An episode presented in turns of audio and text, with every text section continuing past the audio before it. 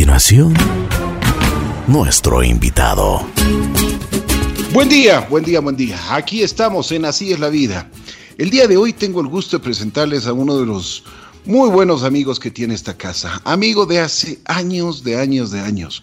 Bueno, esto no quiere decir que estemos ya pasados los años, pero, pero con él tenemos una muy buena amistad. Ricardo Perotti, este, este buen ser humano, yo siempre he admirado en él su gran corazón eh, en muchísimas oportunidades he tenido que ver grandes, grandes, grandes gestos y también, por supuesto, admirado en la parte musical. Él ha tenido la oportunidad de abrir y de liderar muchísimas veces esto, esta producción musical que se hizo aquí en Ecuador y la industria. Pero bueno, vamos a conversar con Ricardo porque lo tenemos desde la ciudad de Miami el día de hoy, sábado, pues queríamos conversar porque además sacó una canción pegadísima que ahora está, pero ah, levantando el ánimo a todo el mundo en esta pandemia. Así que, Ricardo Perotti está aquí junto a nosotros. Ricardo, bienvenido, ¿cómo estás? Buenos días, Ricky. Buenos días, JC Radio. Buenos días, Ecuador. Muy contento de estar aquí eh, eh, contigo. Eh, como tú bien dices, tenemos una amistad de hace muchísimos años. Yo recuerdo exactamente el estreno de cada una de mis canciones en tu programa ah, de la tarde de los viernes. Así ah, es. Era, el procedimiento a seguir rigurosamente, así que me siento, me siento en casa y, me encanta poder estar conversando, eh, bueno, desde acá, eh, pero sintiéndonos cerquita a todos. Así es. Bueno, vamos, vamos a hablar un poquito de tu vida, de tu historia, de tus éxitos. Bueno, también de las otras, porque has, pasado muchísimas cosas tú. Por ejemplo, ¿dónde naces? Vamos a empezar desde el principio. ¿Dónde naces? ¿Cuántos miembros eran en tu familia? ¿De qué te acuerdas, por ejemplo, esos momentos eh, cuando tus padres, qué te, qué te inculcaban, qué valores te inculcaban? Bueno, a ver, yo nací en la ciudad de Manta por una, una historia muy, muy, eh, eh, muy curiosa, que es que mi mamá tenía osteomelitis, ellos vivían, mi mamá y mi papá vivían en Quito. Ah, mi mamá tenía osteomelitis y los doctores en Quito dijeron que, que, no, que ella no me podía tener a mí porque si no iba a, a, morir yo, iba a morir ella. Así que, señora, devuelva el guagua. Y, y mi mamá... mi mamá eh, te saluda como ella es, dijo, no, ni de broma, se fue a Guayaquil, Guayaquil los doctores le dijeron lo mismo, así que agarró y se fue para Manta. y en Manta los doctores le dijeron lo mismo, señora, usted no, no puede tener el guagua. y mi mamá, como, como es mi mamá, eh, decidió tenerme igual, yo nací eh, con una partera en, en, la casa de mi abuelito. Bien papá que ya vivía en Manta en ese tiempo. Eh, y obviamente no se murió ni mi mamá, ni mi yo obviamente no me morí tampoco. Así que esos fueron mis inicios. Por, eso, por eso es que soy tan testarudo también. y eso me consta, me consta. Así que eh, nací en Manta. Claro, me crié en Quito totalmente, pero sí llevo en mi sangre bastante del mar Manavita. Ah, y, de, las montañas de, de, Montecristi y todos esos lugares. Nosotros pasamos muchos, muchos eh, eh, vacaciones en Manta igual, porque tenemos familia allá. Eh, y, el 31 de diciembre religiosamente, estés donde estés, tenías que llegar a Manta para el 31 de diciembre por toda la, mi juventud. ¿Y todavía se cumple? Bueno, ahora ya no tanto porque eh, si estamos más espacios que nunca, ya tenemos guagua, etcétera. Pero por ejemplo, uh, nosotros vamos eh, cada dos fines de año a Manta. Ya. así que ya, ya, no se cumple tanto, porque más sale carísimo. Claro, Dos años para ir el segundo año. Así que, em, y bueno, nosotros crecimos seis hermanos. Bien. En, en, la casa éramos cuatro hombres y dos mujeres. Y yo era el el más peleado con todos. Y, mm, eh, y, desde, desde, chiquito me acuerdo, bueno, mi mamá tocaba el piano, eh, siempre estuvimos rodeados por música. Eh, yo en realidad nunca pensé en ser músico porque en esas épocas no era, no estaba en la lista de opciones, no, no, estaba nomás. el, psicólogo del colegio no te hablaba de música, ni de fotografía, ni chuta con las justas de arquitectura, pero así ya como que lleve, lleve. Eh, entonces yo siempre quise ser biólogo marino toda mi, toda mi vida. Bien. Oye, pero qué cambio de música, de, biólogo marino a música, ¿no? Ah, totalmente, totalmente. Yo, eh, eh, igual, eh, igual mientras yo estaba seguro que quería ser músico, digo, biólogo marino y, y, de hecho me inscribí a una universidad de biología marina. yo en mi último año en el colegio grabé un disco porque yo ya componía canciones y hice un, un trío que se llamaba Harvest con David Gilbert y el Pablo de la Torre y, grabamos este disco y cuando mi papá oyó el disco me dijo, oye, no, está mala, no, no, no, deberías considerar hacer un minor en música.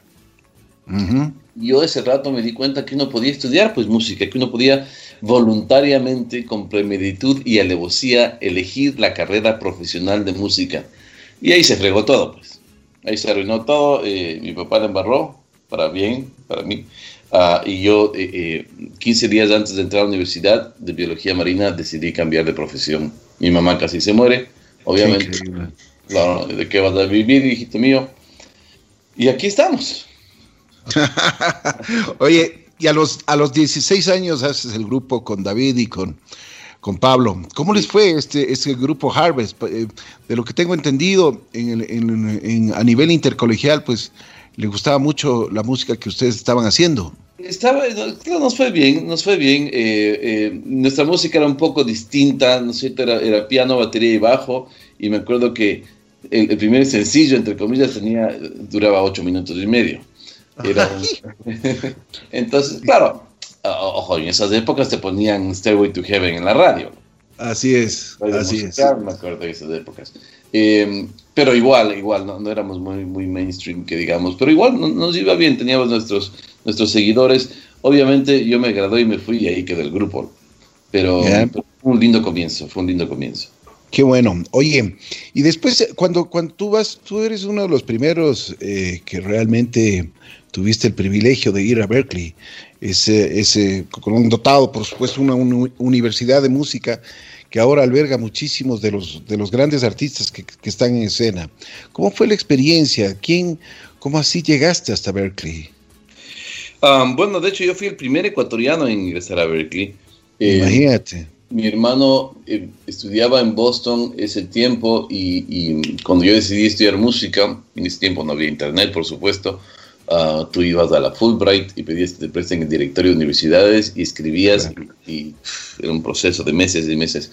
Mi hermano estaba en Boston ese tiempo y, había escuchado de esta universidad y me mandó la información y yo apliqué en contra de toda, o sea, sin mucha esperanza, ¿no? Porque Berkeley era ya, ya en esos tiempos eh, eh, una universidad con, con un prestigio de, de, de, casi imposible.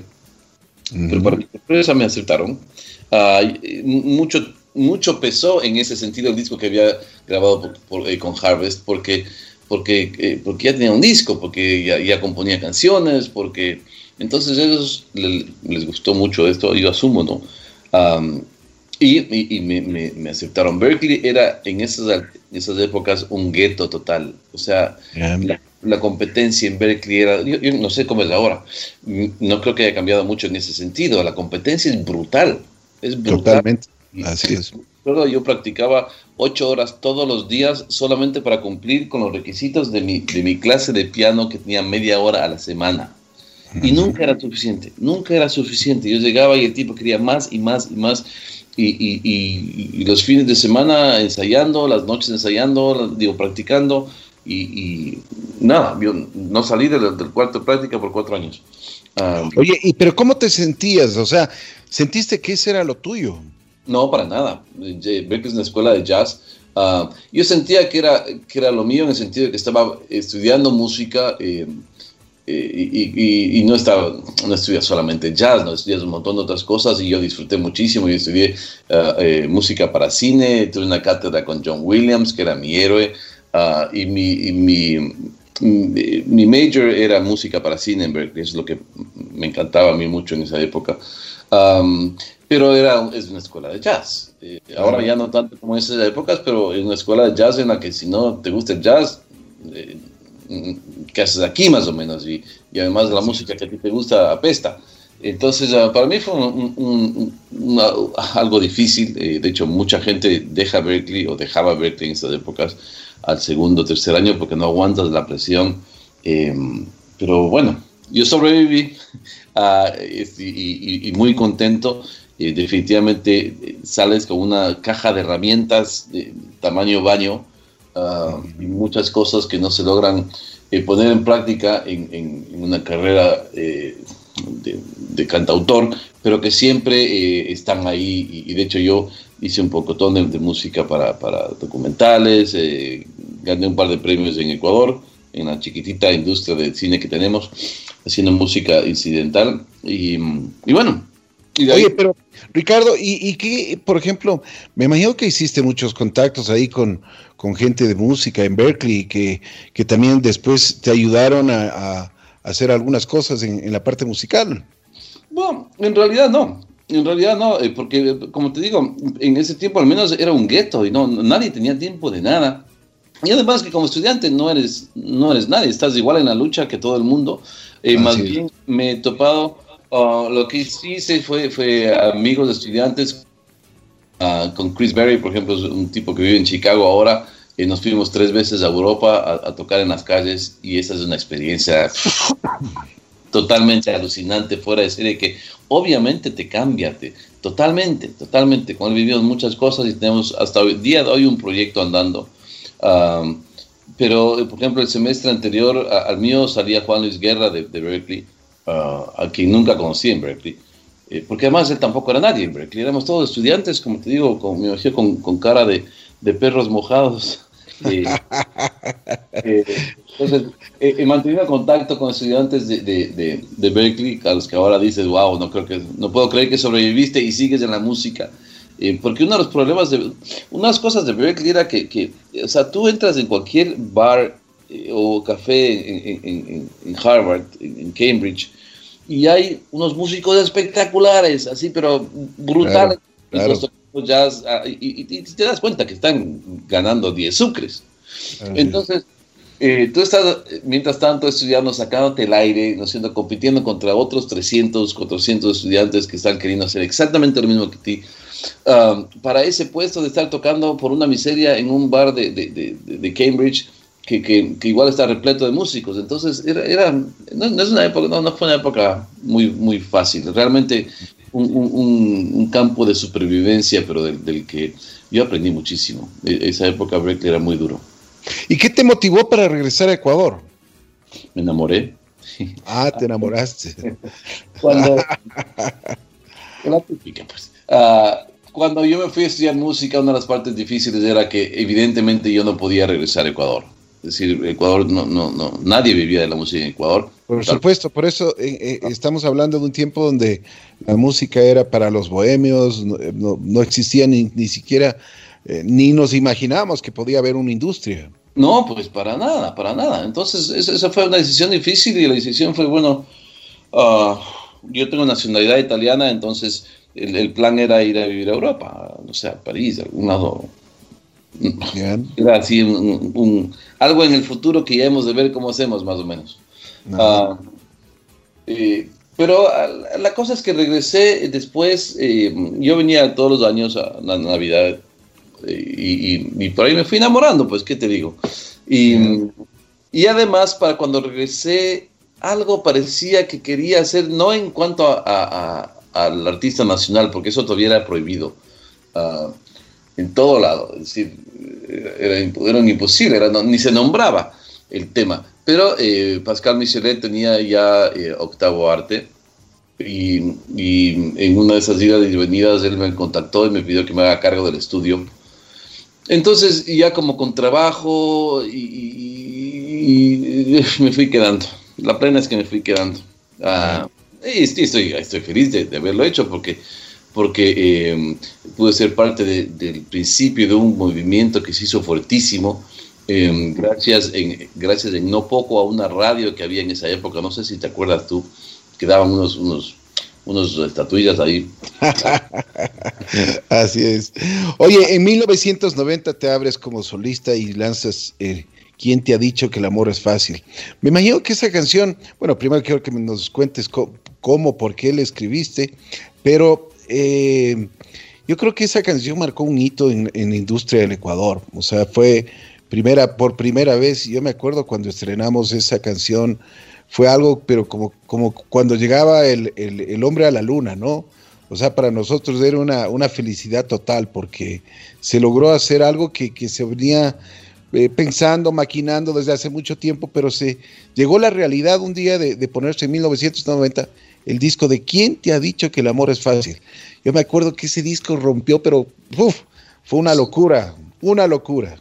Sí, ese disco fue, fue, nos agarró por sorpresa a todititos, em, empezando por mí. Um, yo, yo, claro, yo venía con otras ideas, eh, venía, eh, eh, venía de un, de un, lugar que tiene una industria fuertísima, obviamente, y pensando ir a un lugar que tiene una industria fuertísima, venía con otros colores en mi cabeza, de otros sonidos, y, y, todo eso se pudo plasmar en, en, ¿quién te ha dicho que el amor es fácil? ¿no? desde el sonido hasta el ritmo, uh, no sé, simplemente hizo clic y todo hizo clic. Y el 21 de noviembre, me acuerdo clarísimo, el 21 de noviembre lo estrenamos en el Bocú, en la discoteca El Bocú. Increíble, ¿no? Uh, y al día siguiente, 22 de noviembre, en, en mi casa JC Radio. Oye, una cosa, ¿qué te motivó para hacer esa canción? Mm. Me enamoré, obviamente. Eh, me, rompió en el corazón cien mil veces, la misma persona. Entonces, de hecho, a ella le escribí todo mi primer disco. Eh, la misma persona por la cual me quedé, ¿no? dicho sea de paso, así que me hizo el favor completo. Eh, Ay, Dios. No, pues es que conmigo, con mi corazón trapearon el piso por tanto tiempo. Oye, pero te ayudaron, ¿ah? No, claro que sí, eso es lo lindo de, de, ser músico, ¿no es cierto? De ser creador en general, que, que te sacan el aire, pero, con, pero, pero tu venganza es, sacar una canción al respecto. Entonces, uh, ¿quién te ha dicho que el amor es fácil? Es literalmente eso. Es decir, era tan difícil, era, uff, era lindo, pero me sacaba en el aire. Entonces, ¿quién te ha dicho que el amor es fácil? Es realmente desde adentro, con todo el dolor posible. No sé por qué salió una canción tan feliz. Ah, pero, pero es lo que es. Y, como te digo, eh, eh, el más sorprendido fui yo, um, porque esas... Eh, yo no... Yo creo que uno, uno no es... yo no soy creador de música, yo soy canalizador de música, de donde sea que me viene esa música. Um, yo, mi, mi, mi, trabajo es canalizarla lo mejor posible, eh, pero de dónde vino no tengo ni la más remota idea. Eh, yo me siento y salen, y, y, no sé por qué no salió una balada triste, pero es lo que salió, gracias a Dios, y, y lo que tú dices, de, ahí, o sea, a mí me cambió, me, me, cambió la vida totalmente, yo no, no, no tenía ni idea, bueno, nadie tenía idea en realidad, eh, y, y todo lo que pasó eh, esto fue el 22 de noviembre y el 31 de diciembre fue mejor canción del año. Así es.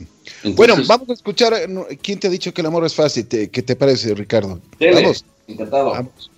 Aquí está el famoso Ricardo Perotti. Recordamos esta canción que rompió todos, absolutamente todo, todo, todo, todo. Se escuchaba hasta cuando abrías el refrigerador. ¿Quién te ha dicho que el amor es fácil? Ricardo Perotti.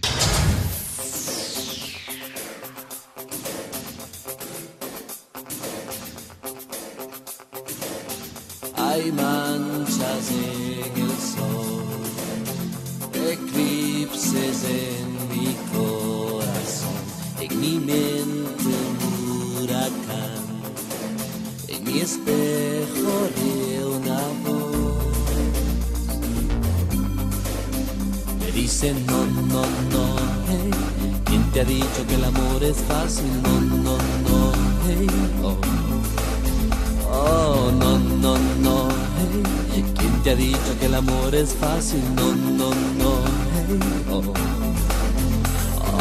No, no, no. Hey. ¿Quién te ha dicho que el amor es fácil? No, no, no. Oh. no, no, no. ¿Quién te ha dicho que el amor es fácil? No, no, no. Hey.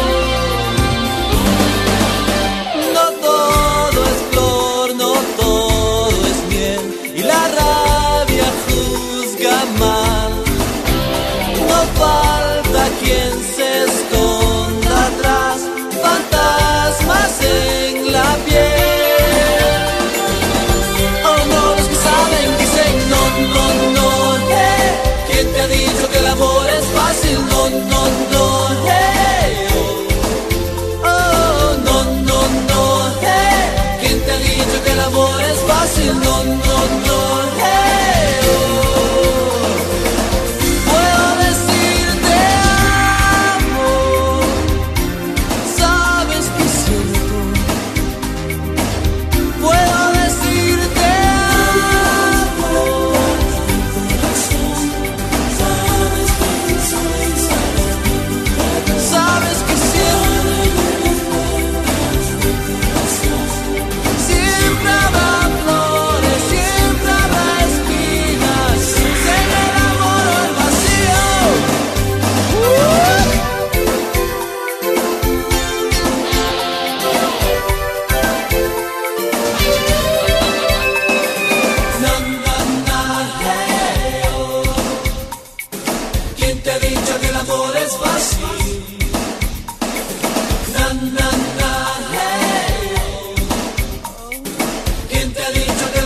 was fascinating.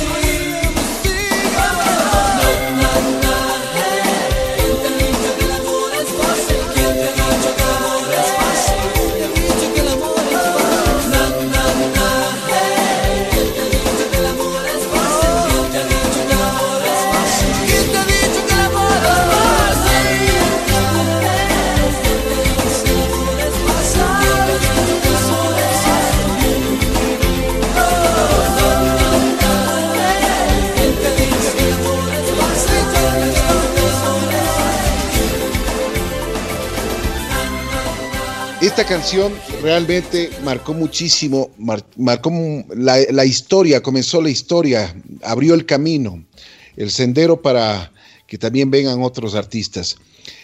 ¿Qué te sentías tú cuando escuchabas eh, tantos, tantos elogios de la prensa? Ya incluso tu, tu, vida cambió un poco porque ya no tenía la misma privacidad de antes, ya, ya la gente ya te veía con otros ojos. Bueno, eh, obviamente fue hermoso, es lo que un artista está buscando. Eh, bueno, un artista que quiere esa vida es lo que está buscando. Yo no me imaginé jamás que iba a pasar en Ecuador, además, porque no. Eh, eh, como, como tú sabes, había visos de que algo podría pasar algún día de alguna manera, pero, pero, pero que tan de repente y, tan de la noche a la mañana, además, la actitud de, de tanta gente cambiara tanto en relación al artista ecuatoriano fue hermoso. Vivimos una época, y digo vivimos porque, porque recuerda esto, eh, eh, de alguna manera eh, se convirtió en un movimiento, bueno, no se convirtió, no es que lo empecé yo, porque cuando, cuando yo saqué que intento que el amor es fácil, Damiano ya había sacado Estoy buscando a ti. Exacto. por ahí rondaba clip con sus, no clip, pero... Eh, Wright estaba queriendo hacer cosas. Clip ya tenía popotitos, pero todavía no tenía estado aquí. Entonces, pero se sentía que se querían hacer cosas y, el momento en que, vino el boom, uh, eh, muchos disfrutamos muchísimo de la, de la ola, pues de, de, todo este movimiento, de esta cosa fresca. Eh, que se, que se generó, eh, y Ricky dejándose de bromas, o sea, JC Radio eh, eh, hizo un papel, pero, pero fundamental en todo este movimiento, porque, porque ustedes fueron los primeros en, en, en, tomarnos en serio, la plena, o sea, no solamente en darnos espacio, sino en promover la idea de que el artista nacional podía de alguna manera llegar al corazón de los ecuatorianos y que merecía además, encima más, ser eh, ser premiado por eso y, que se podían elegir mejores temas. todas esas cosas, eh, todo lo que JC Radio hizo es, es eh, fundamental y, cuando alguien cuente la historia de todo esto, JC Radio va a estar ahí en, letras de oro. Muchas gracias, Ricardo. Oye, y lo que pasa es que también ya la gente comenzó a confiar en el artista nacional, ¿no? Yo me acuerdo que ya, o sea, en ese momento había artistas internacionales, bueno, con unos presupuestos, ni hablar de eso. Las disqueras apuntaban muchísimo a los presupuestos, a, todas las promociones que podían darles. Pero llegan los artistas nacionales y comienzan a sonar y comienza la gente a creer en ustedes. Por ejemplo, hay, después, de, después de ¿Quién te ha dicho que el amor es fácil? Por ejemplo, hay canciones que tú comienzas a matar en la radio, solo para ti, aunque, sé, aunque no sé dónde estás, basta con que estés, nada queda ya, eh, duro de matar. O sea, te lanzas con una, o sea, con fue una, realmente un huracán de canciones que tú ya le dijiste a la gente, oigan, aquí estamos, nosotros hacemos buena música, sí tenemos talento, lo único que necesitábamos es, es de que ustedes confíen en nosotros. Y eso es lo que pasa, porque ustedes ya, ya la gente, les, como tú dices, ya ya ahora sí les escuchan en serio. Sí, claro, fue, un cambio de actitud general. Oh, pero ojo, no fue solamente en la música. Acuérdate, en esa época eh, e, empezamos con el Si se puede. Bueno, fue un poquito más tarde, pero ya se venía sintiendo otro, otra, otra manera de, relacionarse con nuestra selección. ¿no es cierto? Ya no, ya íbamos a ser los perdedores de siempre. Eh, eh, no me acuerdo quién fue el que. El que ah, Jefferson Pérez, pues. Eh, digamos, ecuatorianos empezaron a tener, a tener, eh, tener un papel más importante en el orgullo del ecuatoriano. Eh, más, había, empezó a haber más identidad en el ecuatoriano. Y claro, yo creo que todos contribuimos un poco a esto y todos nos alimentamos un poco de eso también. Y como tú dices, yo tuve una, yo, tuve una carrera lindísima en esa época. Eh, sí, eh, Palabras Grandes tuvo seis número unos. Eh, Impresionante, ¿no? Yo creo que ni, ni, en el mejor sueño te imaginaste eso, ¿no? Soñaste eso. para nada, para nada. Y, y, peor en Ecuador, pues no, no, no. Para nada. pero y en esa misma ola salió Contravía, Tercer Mundo, Cruz Encarna. bueno, Wright ya yo le grabé su segundo disco Wright también, porque además en octavo arte empezaron a pasar artistas, eh, eso se volvió una, una, linda olla de cocción de muchas cosas, eh, fue una época maravillosa, realmente lindísima, realmente linda. Así es, así es. Hay una etapa, yo hablaba de cosas que son trascendentes en la vida. Yo me acuerdo que también, eh, así como hay buenas cosas, también hubo de las otras. Y una de las cosas que, bueno, te pegó a ti muchísimo por ser muy, pero muy amigo del, del famoso hamburguesa, y a todos, a cada uno de nosotros en esa, en esa juventud, eh, pues nos pegó durísimo. Pero yo me acuerdo que le dedicaste una canción y que, y que realmente fue un, una... El público también eh, debe conocer este tipo de cosas que los artistas no solo son artistas en el escenario, sino son seres humanos y que tienen sus sentimientos, ¿no? Bueno, eh, sí, es la ida prematura de Santiago, la hamburguesa, fue, fue, muy, fue un golpe tenaz para, para todos, para todos. Él, él era guitarrista de mi banda en ese tiempo, además de ser, podría ser mi mejor amigo, diría yo. y claro, habíamos tocado recién el viernes. El viernes habíamos tenido un corcientazo en la Plaza de Toros. Em, y estábamos, y, claro, esa fue la última vez que nos vimos. Y, el, golpe fue brutal, brutal en, todo lado. Y basta con que estés. Ah, nació de eso, nació de la nostalgia de, la hamburguesa. Y bueno, y obviamente le llegó a mucha gente, eh, porque mucha gente lo quería, ¿no? Así es, así es. Muy querido, muy querido Santiago. Pero bueno, vamos a escuchar Basta con que estés, con Ricardo Perotti, una canción que le dedicó a su gran amigo Santiago Luzuriaga y que ahí uno también puede ver la grandeza de su corazón, porque la gratitud a su, amigo, la nostalgia y muchísimas cosas más que, entre los dos tuvieron, eh, no, solo, no solo como músicos, sino como seres humanos. Vamos, entonces, Ricardo Perotti dedicándole a su íntimo amigo Santiago Luzuriaga esta canción.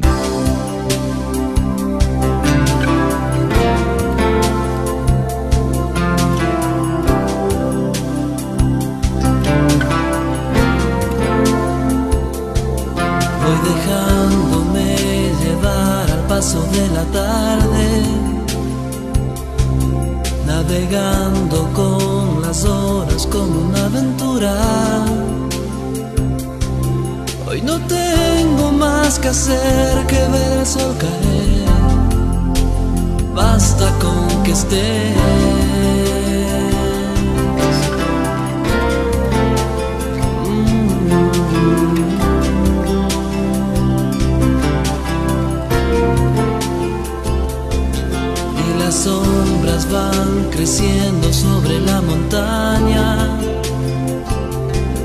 ¿Te has fijado qué curioso cuántas golondrinas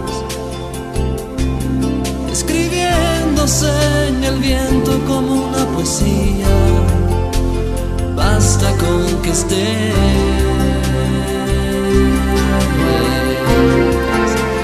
Basta con que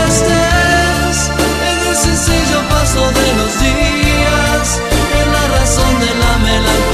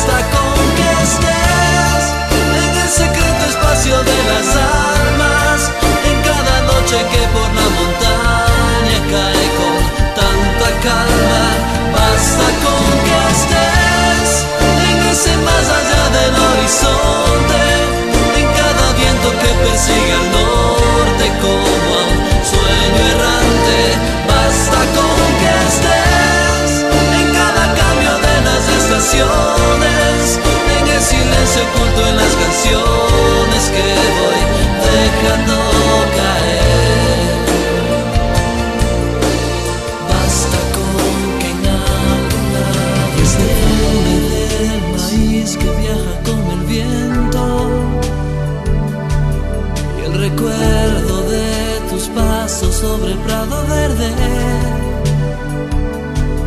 van mezclándose en el alma con el vino tinto. Basta con que estés, basta con que en algún lado estés. Ricardo, después de que sigues avanzando en la música, sigues teniendo éxitos, sigues, pero sigues trabajando ahí en Octavo Arte, seguías haciendo música para comerciales, ¿cómo te sentías también? Porque ya llegó un momento, me, me imagino, llegó un momento en tu vida que tú decías, ok, eh, la música, estoy sacando éxitos en la radio, pero también eh, sigo trabajando en lo mío, en lo que, en publicidad y en ese tipo de cosas. ¿Eso te llenaba o ya estabas queriendo dejarlo? Um, bueno, en realidad, eh, eh, como tú sabes, Ricky, yo siempre he sido de, proyectos imposibles, siempre he sido terco a morir. Um, y yo eh, me pasaba endeudado toda mi vida. Eh, hice la primera gira de un artista nacional en el 91, creo que fue, 91, 92. Um, un proyecto súper ambicioso porque no, no, no se había hecho antes, primero. Y segundo, lo que invertimos en esa gira fue absurdo. Mandamos a construir el, el, el escenario que hasta el día de hoy se utiliza en el Coliseo Rumiñahui, ese escenario de metal, eh, de aluminio, lo mandé a hacer para la gira. Eh, nosotros es. llevamos la primera pantalla gigante a Cuenca, es decir, una, una, una idiotez. Y, y, obviamente me quedé endeudado hasta la coronilla. Um, y cuando terminé de pagar eso, me metí en el, el Festival del Purulagua y también me, me quedé dado hasta la Pero, pero esa ese es, un, ese es una cosa que también merece me, un capítulo aparte, ¿no? Pero en, en, verdad lo que tú dices, y, y ahora me, me, doy cuenta de lo, de lo que tú dices, la, la, primera gira a nivel nacional la hiciste tú, pero te mandaste con todos los fierros. O con sea. Todos los fierros. sí, uno, uno, joven. Joven, Una locura. Qué terco que soy yo, por Dios, y todo el mundo me dice. Ahora, lo bailado, Cholito, no te lo quita nadie. Sí, me tocó hacer, me tocó hacer hartos jingles después, trabajar en publicidad. Eh, pero, pero la satisfacción, otra cosa, no, no, no, lo que se logró en esas épocas, te juro que es, es, lo tengo tan en mi corazón, tan en mi corazón, yo soy tan agradecido a, a, a Ecuador por, por todos esos esos años maravillosos, realmente. Eh, y además que, mira, por último, hacer publicidad también es hacer, digamos, hacer jingles también es hacer música, no era tampoco estar haciendo, qué sé yo, limpiando baños o algo así. Eh, sino eh, igual es música, ¿no? Igual es dentro de una, de una, de una industria. Y estaba metido en el estudio de domingo a domingo, eh, por eso me, me, votaban tanto además. Pero igual, eh, claro, eh, no, lindo, lindo. Épocas maravillosas realmente, inclusive con la publicidad. Eh, yo a través de la publicidad me, me, me, metí un poco en política, por, en campañas, eh, haciendo música para campañas, ¿no? Um, y eso también afectó mucho mi vida eventualmente. Pero, ¿Por qué? Bueno, porque uh, uh, antes de esto yo no tenía mucha conciencia política, ¿no? No, no, no, no, me, no me gustaba la política en general. Eh, como cuando estaba trabajando para pagar las deudas de esas, salió la campaña de, de Sixto Durán Ballén y, y, Octavo Arte hizo la campaña y, y, yo venía en el paquete, pues. Y entonces, eh, bueno, digamos, no venía en el paquete, podían haber escogido otros músicos, pero me escogieron a mí eh, la campaña, ¿no? La campaña no tenía obligación de, de, de trabajar conmigo, pero eh, eh, yo tenía una, digamos, me gustaba cómo era Sixto y... Um, y terminé trabajando en la campaña un poco todavía como un trabajo, pero sí, sí me mostró, sí me mostró que, que eh, los ecuatorianos, los ciudadanos en general, en todo el mundo, en toda democracia, tenemos el, un, un, un, deber, un deber de, de, de participar en, en, el proceso democrático. Es cierto que con mi indiferencia hasta entonces, eh, o, o, más bien dicho, que tener una indiferencia an, ante el, tu rol en la democracia también es tener un rol en la democracia y no un rol muy bueno. Entonces a raíz de eso un poco me, como te digo, me, me, me, me, empecé a fijar más en la política, más en lo que hacía mi país, eh, terminamos eventualmente, eh, y, y después ya me aficioné muchísimo y ahí sí fue una, una, una experiencia muy personal en la campaña de Yamil Mawad, eh, más que nada porque él, él, entre otras cosas prometía cerrar la frontera con Perú, que había sido fruto de una guerra, digamos, causa de una guerra que a mí me afectó personalmente muy, muy cercanamente. y bueno, y son, son cosas que fueron pasando, la vida, la vida se va llenando de mil colores, mil circunstancias, uno nunca sabe dónde termina, pero cuando miras atrás ves el orden perfecto de las cosas. Así es. Oye, Ricardo, a ver, cuéntame ese, episodio aparte, y es una de las cosas que quería hacer un paréntesis, porque tú tuviste, eh, aparte de la gran idea de, abrir la ruta de los músicos en la industria que, se hace aquí en Ecuador, pero realmente yo sí me saco el sombrero, como tú has dicho, testarudo, puede ser, pero muy trabajador, voluntarioso y con grandes ideas. Me saco el sombrero ante ti cuando se habla de este festival que se quiere hacer en el Pululagua, en el cráter del Pululagua. Pero yo decía, qué audacia, o sea, además que todo el mundo te creía que estabas loco, ¿no? Sí, bueno, empezado por mi familia, en realidad. Ah, mira, el, Pululagua eh, em, era, tenía que hacerse, o sea, ¿quién no, había, quién no se había parado ahí y, visto abajo? Ahí me refiero al mirador del Purulagua, ¿no es cierto? Tú ves abajo y tú dices, aquí hay que hacer algo.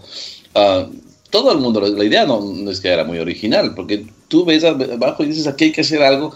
Y, y cuando hubo, eh, el, no digo el chance, porque el chance en realidad nunca hubo, pero Ah, me acuerdo un día, Julio Bueno, él estaba trabajando en la dirección de cultura del municipio con Yamil de, alcalde, eh, el último año de Yamil, y Julio me dijo, hay que hacer un festival de algo, y yo, loco, el que siempre hemos querido hacer, el del Purulagua. Y, y bueno, ya él, él, perdió la, la, oportunidad de pararme ahí en seco y me dijo, mm, ok, Ah, para mi mala suerte o buena suerte, Yamil ganó la presidencia, entonces se fue del municipio y yo me quedé votado ahí con el pueblo del agua. Pero, pero fue un, sí fue, fue una locura, fue una locura, porque además fue, cuatro días, fueron 48 bandas, trajimos a 289 artistas de todo lado.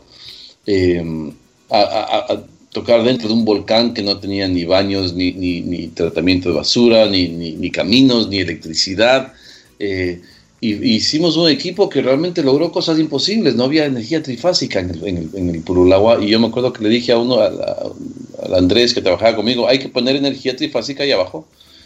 Y dijo, bueno, y lo hizo. La gente que trabajaba en el, en el Purulagua, que trabajó en el Purulagua, la gente que, excepto por, por, por el chino Moncayo, eh, gente que no tenía experiencia en, hacer conciertos, entonces no sabía que muchas de las cosas que yo le estaba pidiendo eran en realidad imposibles. Y como no sabían que eran imposibles, lo hicieron. Y Así es. que tuvimos agua potable, y tuvimos eh, tratamiento de basuras, y tuvimos, bueno, camino, eh, no como acá, pero así había baranda por lo menos. Y efectivamente metimos a las 48 bandas. Eh, Impresionante, ¿no? Qué logística, oye, qué logística que te mandaste. Solo, solo, el traer, solo el traer a 48 bandas. ¿Cuántas personas a la final tuviste? O sea, de músicos y toda la gente. Porque debías haber estado por lo menos en unos 3, 4 hoteles. Ah, bueno, a ver, eh, como te digo, huéspedes eh, fueron 286 o 280 y algo. Uh, pero claro, lo que pasa es que el, el, el rato de la logística al cráter tenías esos huéspedes más los que no eran huéspedes, los que vivían en Quito o en Ecuador, porque había que llevarlos a todos adentro del cráter de una manera ordenada. Entonces sí, la logística era una, una, una, una pesadilla. La logística fue una pesadilla. Hotel, nos tomamos todo el, el Dan Carlton. Eh, todos entraron ahí. Eh, porque además los íbamos despachando, ¿no? El que tocaba el jueves, chodito, el viernes, te me fuiste. Claro. Claro, tampoco, pues. Entonces, em, pero sí, fue, fue, una experiencia increíble, no, no, no, no, te imaginas cuánto sufrimos y, y, y, además, claro, como, como siempre me quedé endeudado hasta la coronilla, al punto que hoy por hoy, hoy día que estamos mayo del 2020, el Purulagua fue en 1990, ¿eh? 1999. El Pulagua fue del, 14, 15, 16, perdón, 12, 13, 14, no, 14, 15, 16, 17 de, eh, y 18 del el año 1999, febrero. Estamos a mayo del 2020 y yo sigo pagando 360 dólares todos los meses para pagar esa deuda. No te puedo creer. 21 años más tarde. Es impresionante, o sea, es impresionante. Pero eh, realmente, oye, ¿y no has pensado volver a hacer? O sea, Déjame pagar este, Polo. Porque yo te digo, o sea, ahora, ahora con las eh, circunstancias, ahora que, que ya lo, después de 21 años, pero ya con la experiencia que, que, existe aquí en el país, ¿no crees que sería algo fabuloso? O sea, tener un, un, un festival así de, en Ecuador, porque yo creo que eso llamaría, llamaría la atención del mundo, ¿no? O sea, el que, el que, el que los músicos se hagan un festival, y primero en la mitad del mundo, después dentro de un cráter de, del volcán, o sea, yo creo que hay cosas que, que, que, realmente, o sea, en su tiempo podrías haber dicho que estabas loco, pero, pero que suenan bien, oye. Bueno, eh, claro que lo he pensado hacer otras veces, eh, lo he tenido siempre en la mente además, porque cada vez se ve más, más uh, atractivo, es decir, eh, eh, desde afuera del Ecuador se ve lo más sexy del mundo, es, uno de los dos únicos cráteres a los cuales tú puedes bajar y, y, y, medio poblados del mundo, el otro queda en Costa Rica. Uh, este queda en todo el centro de, la Tierra, ¿no es cierto? Y, además tanto que, que hay eh, ruinas de incas por ahí, relojes de sol, hay, tantas cosas de místicos y, que se han hecho dentro de Purulagua. Entonces tiene su atractivo brutal. Eh, la cosa es que sí necesita, eh, sí necesita una coyuntura importante, eh, económica, política, eh, para poderse dar. Eh, yo creo que ahora más que nunca es, es, es realizable, es buen negocio y es viable a nivel internacional, porque eso es algo que, que en muchas maneras eh, puedes vender. Ya no necesitas que los 15 mil personas estén dentro del Purulagua, es más, eh, mucho más negocio, el, streaming que pueda hacer de eso es, es mucho más lograble ahora que ya sabemos que no es imposible además, ¿no es cierto? Porque, porque la primera vez que lo hicimos, eh, uno de los problemas era que mucha gente nos dijo, mira, ¿sabes qué? Si es que sobrevives al primero, yo te apoyo en el segundo. Uh, porque la gente pensó que simplemente nunca lo íbamos a lograr, nunca lo íbamos a lograr. Aparte es. que además, además que hay una cosa que tú sabes eh, como empresario, uh, que uno tiene sus, su lista de, de, de imprevistos, ¿no es cierto? Cualquier cantidad. Claro pero que erupcione el volcán Pichincha. No claro, eso te afectó durísimo. Así es. Así es. Claro, eso nos tiró una, una, una, curva difícil. Pero en fin, no, claro que lo he pensado y, y, y, y todavía quiero hacerlo y, estoy súper pendiente de la oportunidad de hacerlo. Um, y vamos a hacerlo algún rato. No, no, no desmayes, porque yo, yo te digo sinceramente, yo creo que ahora en las, en las en las circunstancias que, que, bueno, lógicamente el mundo se va a recuperar, pero de lo que estamos hablando, un festival de estos con, con las características que, que tendría, pues yo creo y estoy seguro de que sería un éxito en el mundo, en el mundo. Yo te, no te, te recuerdo que el festival, eh, el, la prensa ecuatoriana no, no, no funcionó muy bien para el festival, hubo muchísimas peleas Hubo muchísimas peleas entre todo el mundo, el Ministerio de, de, de, de, Turismo contra el Ministerio del Ambiente que existía en esa época, el, el de Defensa contra el, el Ministerio Interior, o sea, oh, estuvieron tantas broncas uh, que la mayoría de medios tomaron... Bueno, yo me terminé peleando con un montón de gente, obviamente, pero el festival fue auspiciado por, por MTV y por E! Entertainment, porque ellos escucharon desde afuera lo que iba a pasar y desde afuera me llamaron y dijeron, oye, estamos aquí, hemos escuchado el festival, queremos ir y queremos auspiciar. Y ellos auspiciaron el festival. Uh, entonces ya, ya en esa época, eh, ya inclusive cuando todavía no era una realidad, eh, cuando todavía no había sido posible, ya tuvo un atractivo desde afuera, porque desde afuera se ve totalmente distinto el festival, se ve un, un, algo que es totalmente irresistible. Entonces, um, sí, eh, sí es algo como te digo que tengo pendiente y, y, y algún rato lo vamos a hacer otra vez. Perfecto. Aquí está Ricardo Perotti y le, le, vamos a dedicar una canción. Ahora déjanos dedicarte una canción.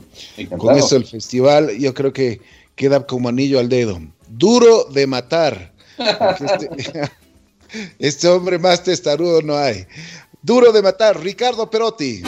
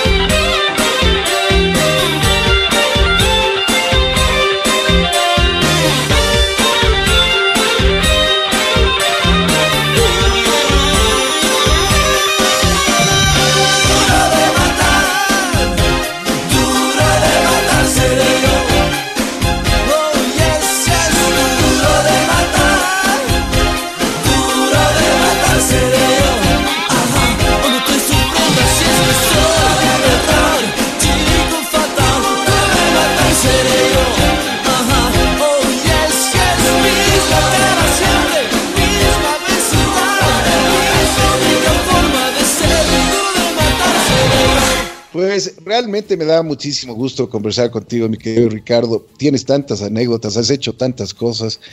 Bueno, llega un momento en tu carrera que sigues grabando, sigues componiendo, eh, te codeas con artistas de la talla de, por ejemplo, de Alejandro Lerner, bueno, Nito Mestre, muchísima gente, los argentinos.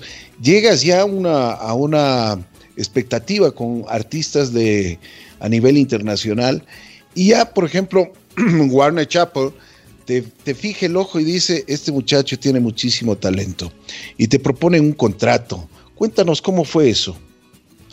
bueno, sí, yo em, estuve, estuve aquí en Miami por circunstancias que no tienen nada que ver con nada, pero em, me, me, topé con el, uh, con el Coqui Vizavizar.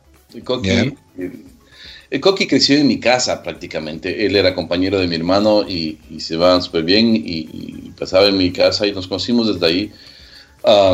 bueno, no nos conocimos desde ahí. Para mí era el, el, guagua este culicagado que andaba por ahí con mi hermano chiquito. Entonces, pero eh, la cosa es que, Coqui eh, eh, me, me, lo topé aquí en Miami por no me acuerdo ni cómo. Y él me presentó a alguna gente de la, del, de la industria del publishing.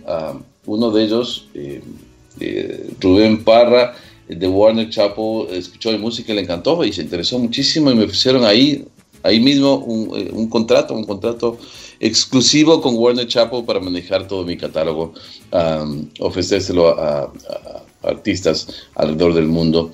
Em, y, de hecho eso fue un poco un incentivo para yo venirme a, ayudarme en la decisión de, venirme para acá.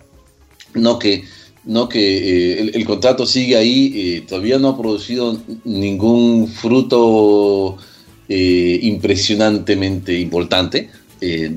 puede pasar mañana como puede no pasar nunca, ¿no es cierto? Ese es el tipo de contrato que es. Em, pero obviamente sí me puso a mí en otro, en, otro, no quiero decir estatus porque no es, no es estatus, pero sí, en otro contexto, digamos, en otro contexto dentro del, del, del, quehacer de la industria internacional y, me ha abierto muchísimas puertas y he logrado muchísimas cosas por eso. así que, claro, esa es otra cosa que cambió mi vida muchísimo y de hecho tengo al Coqui para agradecerle. Qué bueno, qué bueno. Oye, Ricardo, ¿cómo te ha estado yendo en Miami? ¿Cómo van las cosas por ahí? Bueno, eh, me ha ido bien, me, ha ido bien más que nada porque he podido conocer y trabajar con un montón de gente de lujo, de lujo, de lujo, realmente de lujo. Estuve eh, mucho tiempo haciendo un disco que debería haber tomado un, año y me tomó siete, pero, pero me tomó siete porque, porque a través de, esas grabaciones eh, conocí a tanta gente, fui creciendo artísticamente.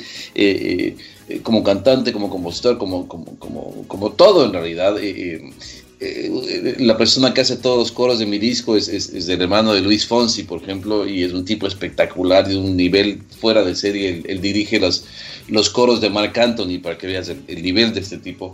Ah, y entonces eh, es una de las cosas lindas de acá que, que puedes realmente trabajar con gente de lujo, ¿no? de un nivel realmente espectacular. Ah, Miami es, es, de muchas maneras la, capital de la industria latinoamericana. Eh, y, aquí pasa todo el mundo. Si es que no viven aquí, pasan por aquí tarde o temprano, entonces tienes acceso a toda esa gente. Y, he podido hacer muchas cosas. Entonces, eh, eh, muy, muy contento con, con, todo lo que tengo aquí y donde estaba yendo, porque obviamente ya no sabemos dónde estamos yendo.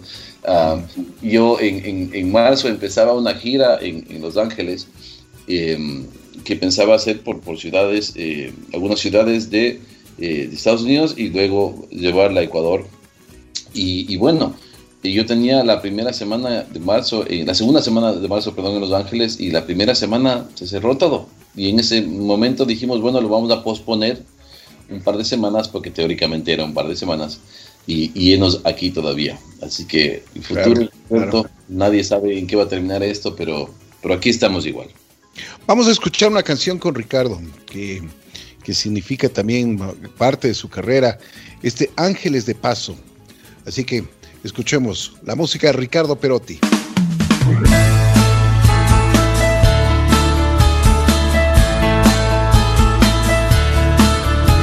Ponte tus sandalias y viejo jean, ponte esa pupera de la carita feliz y trae tu gorra lila que te queda tan linda y saca mi guitarra y unos CDs. Poner el viento en tus cabellos la mejor opción. Lo que está atrás es pasado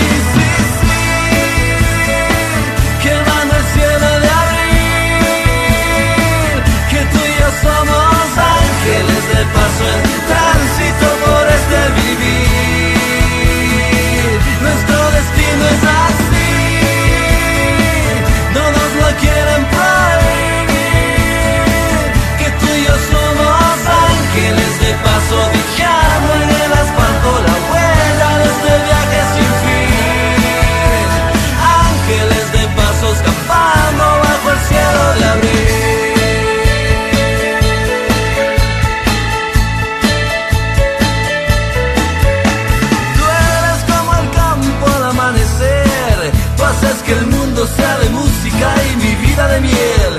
Quiero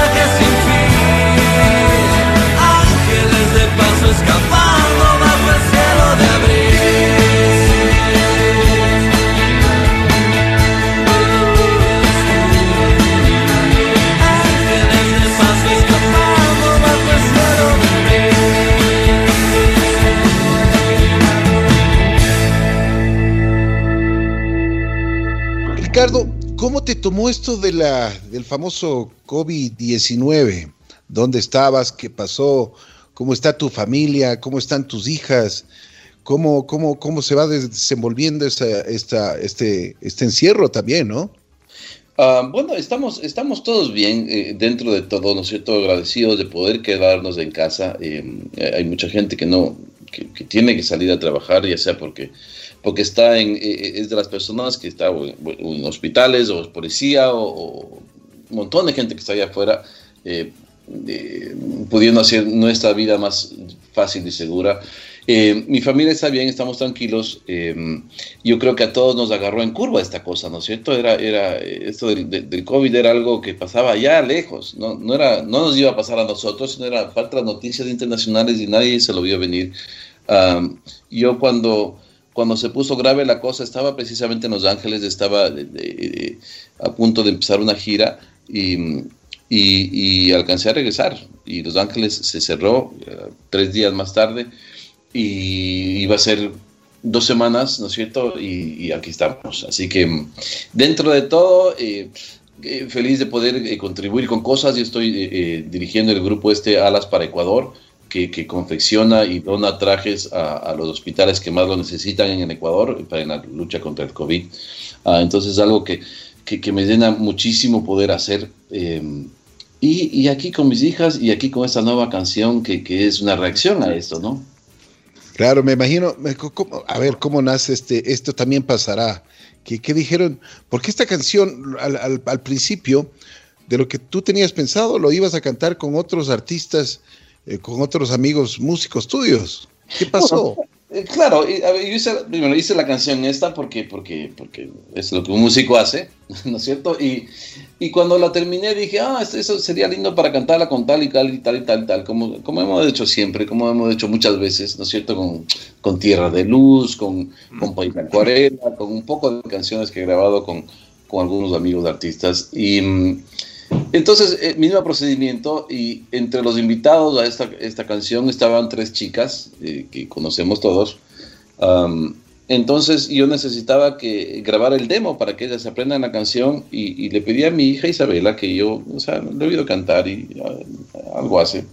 Eh, digamos, la había oído cantar en, en, cosas del colegio, cosas así. Entonces dije, bueno, puedo afinar y, y, y me, me, ayuda con, con el demo. Entonces grabamos el demo con ella, grabamos el, los coros con mi hija Martina también. Um, y, y, yo estaba listo para enviar el, el, el, tema este a los, a los diferentes participantes. Y Luzma, eh, Luzma Valdés, que es alguien con quien yo trabajo aquí, me hizo caer en cuenta que, que, que no, que, que, uno, que, que, que, que, que estamos más bien eh, repletos de colaboraciones de todo el mundo con todo el mundo, que yo ya había hecho esto muchas veces y que no sería algo distinto, y que más bien me, me sentara a escuchar lo que estaba en el demo y ella tenía toda la razón, uh, porque por primera vez escuché el demo, no como demo, sino como algo que podía ser, y, y, y me hizo caer en cuenta que, que, que, el mensaje era mucho más auténtico, eh, eh, mucho más... Eh, auténtico a lo que estamos pasando, me refiero, eh, sí es hecho en familia, de hecho desde la familia, eh, entonces, y, y, claro, en ese momento realmente escuché a mi hija cantar y me di cuenta que, claro, esto, esto si lo grabamos mejor, puede ser una belleza y efectivamente ahí está, y yo estoy orgullosísimo porque yo no me esperaba, yo no me esperaba lo que salió, eh, Isabela y Martina realmente pusieron un toque lindísimo y le cambió, el, el, el, le dio un giro total a la canción, ¿no? Uh, Además que le dio, le, le dio lo que está, lo, lo, que necesita el mundo, ¿no? O sea, unidad familiar, o sea, lo que estamos pasando, ¿no? Totalmente, totalmente. El mensaje de la canción es mucho, mucho más eh, lo que es hecho en esta manera. Entonces, mm. yo feliz, feliz. Eh, al principio dije, no, pero ¿qué la voy a decir al, al fulano y a la fulana? Pero todos entendieron y todos estuvieron de acuerdo además. Entonces, muy lindo, muy lindo, muy contento con esta canción y muy contento de poder además eh, eh, añadirle un poquito de ánimo al día de, de, de, de, la gente que lo escucha, ¿no? Porque ese es el tema, es la, el propósito de la canción. Oye, me imagino que tus vecinos te aplaudieron, ¿no? Porque también aportaron en esto. Ellos felices de salir de la rutina del encierro, pues claro, ¿de dónde firmamos? Ah, muy lindo, muy lindo. Fue un, día de filmación aquí, todo en casa, todo casero. Eh, lo hizo Chris Arroyo, que es un, productor que vive aquí, lo hizo solito porque obviamente no, no, no puedes tener en estas circunstancias ni asistentes, ni un equipo, ni nada. entonces, eh, él solito con su cámara, ahí lejitos, y, los vecinos lejos, y todo el mundo lejos, y ahí nos vemos. Y ahí está, es, es, un video de lo que está pasando mucha gente, eh, desde mi esquina a su esquina, más o menos. Así es, esto también pasará, Ricardo Perotti, con sus dos hijas, Isabela y Martina. Escuchen bien esta canción. Así que, compadre, cuidado esa cerveza, ¿ah? te tomo la palabra. ¿ah? Te tomo la palabra. Mi casa es su casa, ya sabes. gracias, Ricardo. Compadre, le debo un abrazo, lo tengo presente en mis rezos y una cerveza heladita para el día en que nos veamos. Porque esto pasará, esto también pasará y vamos a estar bien, juntos vamos a estar bien. Ya a ver, compadre. Comadre, le debo y mi dulce naranjilla que se lo tengo guardado para cuando llegue el día. Porque ese día está viniendo y la distancia que ahora guardo ella será primerita en decir véngase un abrazo porque esto pasará esto también pasará. Y vamos a estar bien juntos vamos a estar bien porque esto pasará esto también pasará juntos vamos a estar bien. Y no será sin dolor y no será sin sacrificio. Y no será sin haber perdido tanto que quisimos. Pero si estamos unidos, luchando como hermanos, guerreros solidarios, sé que vamos a estar bien.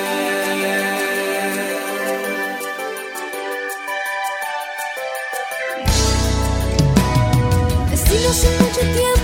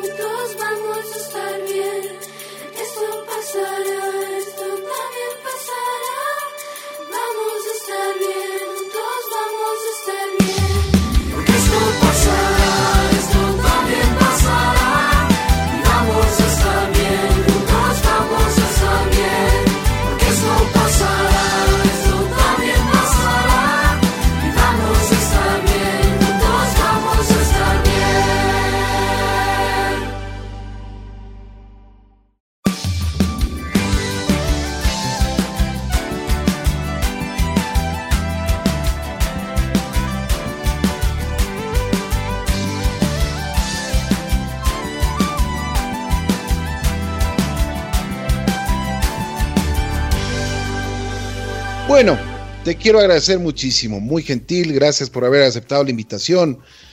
Hemos conversado de todo un poquito. Eh, te felicito también porque sigues haciendo lo que más te gusta en la vida, hay que hacer. Y eso, eso para ti no es, no es trabajo, sino es una satisfacción. Y los reconocimientos que te da la prensa mundial en todo sentido, el reconocimiento que te dan los músicos también en Miami, yo creo que ese es una, un previo para tu trabajo. ¿Qué te falta hacer, Ricardo? Ah, me falta continuar haciendo lo mismo. Soy feliz haciendo lo que, lo que hago. me falta repetir el pueblo al agua, me falta un montón de cosas. Uno nunca va a estar contento. Eh, va, contento sí, satisfecho no. No. Ah, no, es, no es lo que se necesita. Pero estoy muy, muy contento eh, de cómo van las cosas. Eh, estoy feliz de, de, de habernos sentado a conversar, Ricky. Eh, porque siento como que estuviera tomándome un café contigo en tu cocina ah, y charlando así entre amigos y te agradezco por esa amistad de tantos años. y nada, feliz de estar aquí contigo. Muchísimas gracias. Dale un abrazo a la señora, a, a, tu, linda familia y espero volvernos a encontrar para darnos un abrazo muy personal y para, para seguir conversando porque siempre tendremos que conversar. Espero que cumplas esto del Pulolagua porque el público y el mundo está esperando eso. Vamos a terminar con una canción de Ricardo Perotti el día de hoy. Así que, nuevamente, gracias Ricardo, muy gentil. Gracias a ti, gracias a todos. Eh, un abrazo para todas sus familias, para toda la gente que nos escucha a través de JC Radio en todo el Ecuador. Y saludos en casa, Ricky. Les quiero mucho. Muchas gracias. De igual forma, Ricardo Perotti estuvo con nosotros en Así es la vida.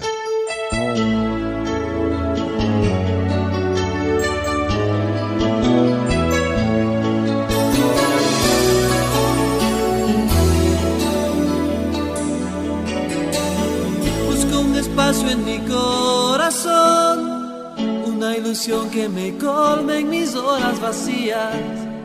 Siento en mi piel tu distancia y me mata la melancolía. Voy recogiendo pedazos de estrellas, siguiendo el paso fugaz de tu huella en mis días. Sin encontrar la salida, me muero si no puedo verte, porque en ti he puesto todo cuanto soy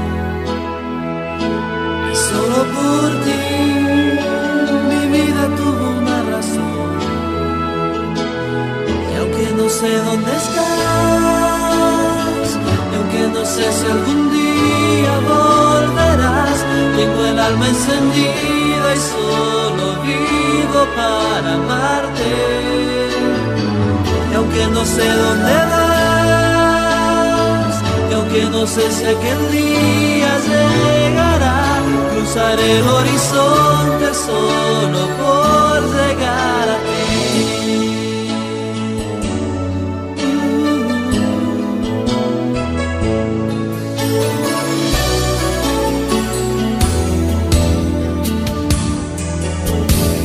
Sigo sentado en la oscuridad, preso de esta obsesión que me quema por dentro. Buscaré hasta encontrarte hasta que me encuentre la muerte. Y desvistiéndote de ese pasado, acariciar tu desnudo cargado de ahora. Porque descanses tus alas de tantas cadenas de ayer, porque en ti